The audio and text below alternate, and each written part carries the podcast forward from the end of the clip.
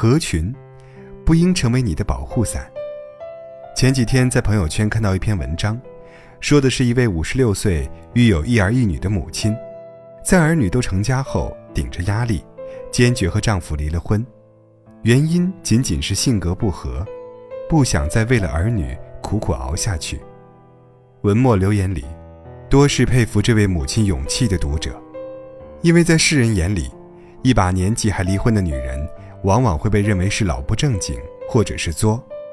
就连作者的儿子也用“上梁不正”四个字来形容母亲的行为。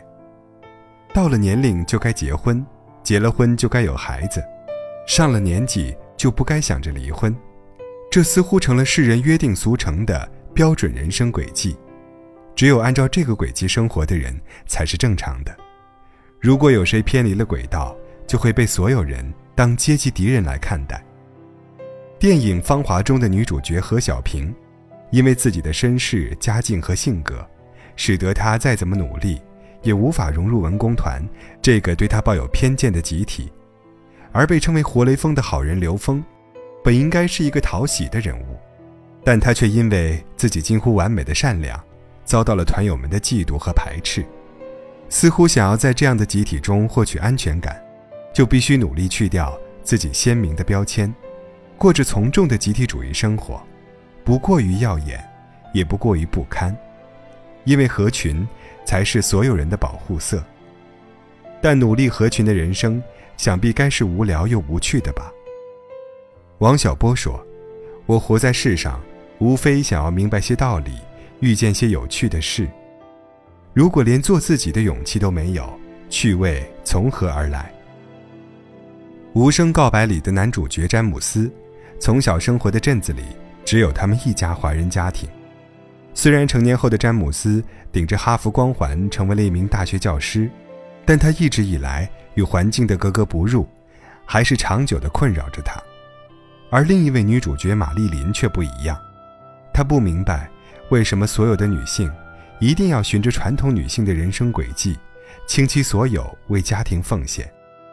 所以，玛丽琳一辈子都在反抗母亲为他安排好的一切，并在婚后走上了一条背道而驰的道路，在男性占主导的医疗行业中，成为了一名技术精湛的女医生。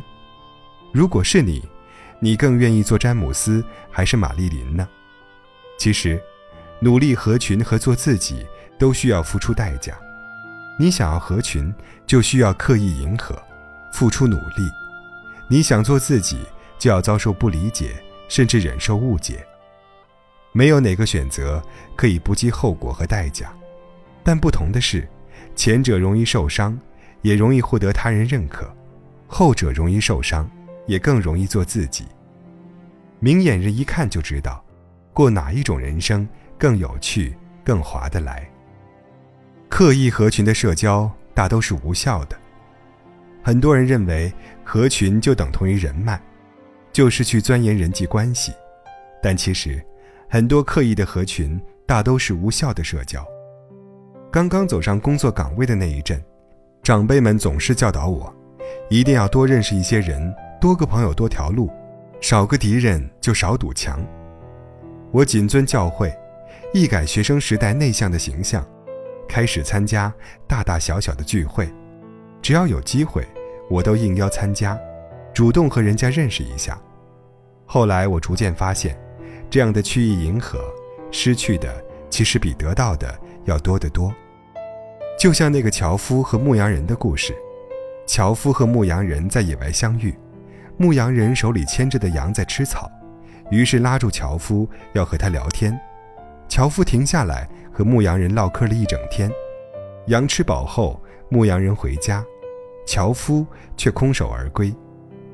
本来樵夫只要说一句“不好意思，我还有柴要砍”，就可以拒绝牧羊人，但是他没有这样做，而是为了迎合，浪费了一整天的工作时间。刚刚工作的时候，正好是学习充电的绝佳时期。为了所谓的人脉，参加一些可有可无的饭局，同样是浪费时间。因为这些无效的社交，大多不会转化为真正的人脉。你花时间用真心投入所有精力，除了感到没那么孤独以外，别无所获。就像作家杨奇涵所说：“如果你是一个普通学生，上午围观了成龙的新片发布会现场，下午旁听了马斯金的制度经济学，晚上买票参加了李泽楷的慈善晚宴，这些能说明什么呢？即便你在朋友圈或微博上向世界人民描述你和成龙、马斯金、李泽楷等等多么多么熟悉，但又有什么意义呢？你向成龙要签名。”成龙的保安依旧会拦住你，马斯金不会给你写推荐信，李泽楷也不会跟你合伙做生意。并不是你参加了一个饭局就拥有了所谓的人脉。如果你自身的价值得不到认可，对他人无用，别人也不会慷慨地把自己的资源分享给你。社交性的饭局说白了就是一种资源交互，你没有可以提供的资源，对方的资源。也不会倾斜到你身上，所以，与其把时间浪费在这些无效社交上，不如多投入一点时间在自己身上，用暂时没有真正朋友的时间去完善自己的能力，待到时机成熟，圈子不请自来。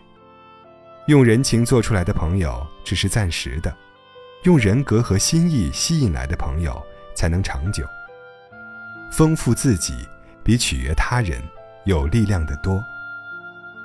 通往优秀，从拒绝盲目的合群开始。六七十年代，北大荒有一名非常不合群的男知青。别人打牌时，他在记单词；别人睡懒觉时，他早起读英语。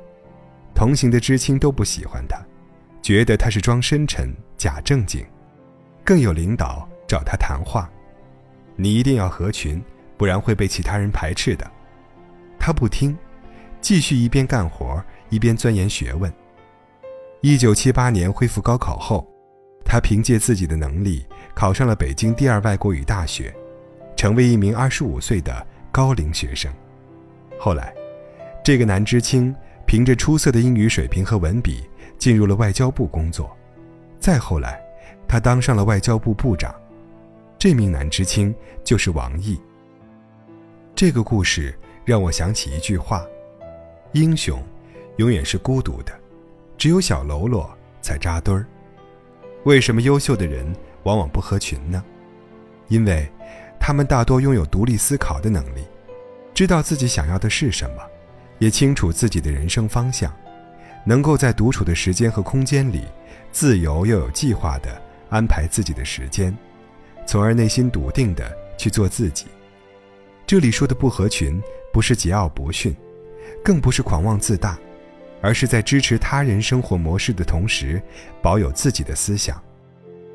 正如羊群效应里说的，我们要意识到，自己的决定不应该建立在其他人怎么做的基础之上，尽可能要基于客观事实、先前的经验以及自己的判断。这个决策判断的过程，就是独立的批判性思考过程。一个优秀的人，不但能在群体中保持清醒，更有自己的思想，也更能耐得住寂寞。他们并非生活在世界的边缘，只是有一个属于自己的小世界，在这个世界里静静的思考，不断的成就自我，逐渐向着理想迈进。合群，才是堕落的温床，淘汰的开始。乌合之众里，古斯塔夫·勒庞有段话。说的特别在理，人一旦到了群体之中，智力就严重下降。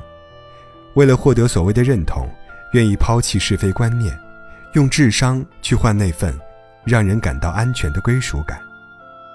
希望还在努力合群的你，能够领悟其中的道理，拒绝盲目合群，聆听自己的内心，就是你通往优秀的开始。最后。用窦靖童代言 SK Two 时说的一句酷炫的宣言来做结尾：“Destiny is a matter of choice。”命运关乎选择，我要听从内心的选择。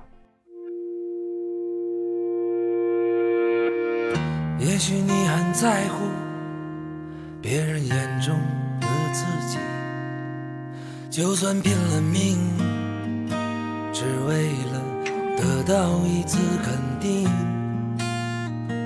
太难过的时候，就哭不出声音，擦干泪，无所谓，什么公平不公平。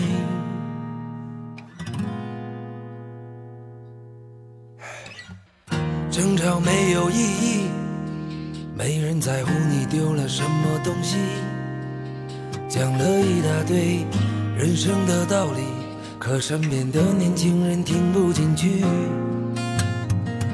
可能你很介意别人讲出的话语，生生怕没有人能够了解你的脾气。有太多人为情哭红了眼睛，有太多人不甘这平凡的人生。一个人走在路上，却还在羡慕别人，却不知多少人却没有你的曾经。有太多人自命不凡，丢了朋友；有太多人不肯放手，拒绝转身。可命运总是无常，错过就不再回来，请珍惜身边每一个拥抱。和眼神，也许你很在意，是否在别人的心里，就算拼了命，只为了换得一点怜悯。太想念的时候，却没有了表情，该委屈，该淡定。该给什么样的反应？人呐，总是这样，总想把对方变成自己。再多不满意人生的境遇，贪婪终究换得一声叹息。谁给你的权利？占有的快感变成了武器，别伤到了自己。好怀念当初的那份善意，有太多人为情哭红了眼睛，有太多人不甘这平凡的人生。一个人走在路上，却还在羡慕别人，却不知多少人却没有你的曾经。有太多人自命不凡，丢了朋友；有太多人不肯放手，拒绝转身。可命总是无常，错过就不再回来，请珍惜身边每一个拥抱和眼神。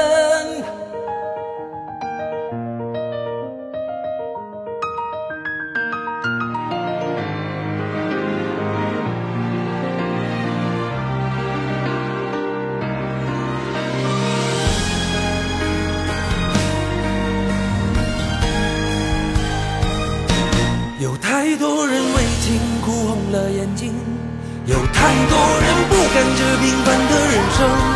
一个人走在路上，却还在羡慕别人，却不知多少人却没有你的曾经。有太多人自命不凡，丢了朋友；有太多人不肯放手，拒绝转身。可命运总是无常，错过就不再回来，请珍惜身边每一个拥抱。和眼神。